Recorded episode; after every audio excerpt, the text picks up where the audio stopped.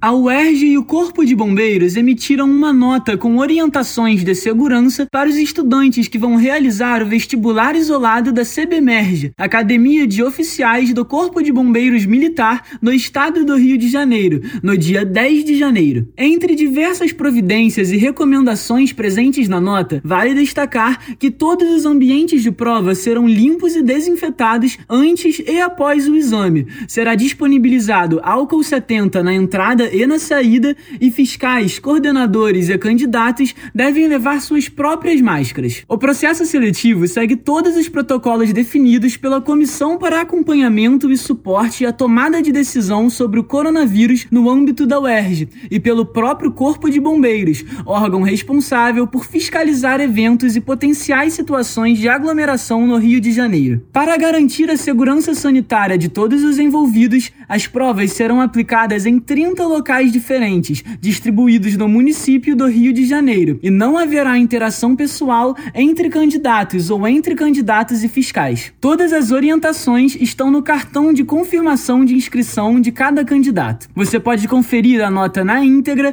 em www.uerj.br na seção Notícias. Do Rio de Janeiro para a Rádio UERJ, João Gabriel Pérez.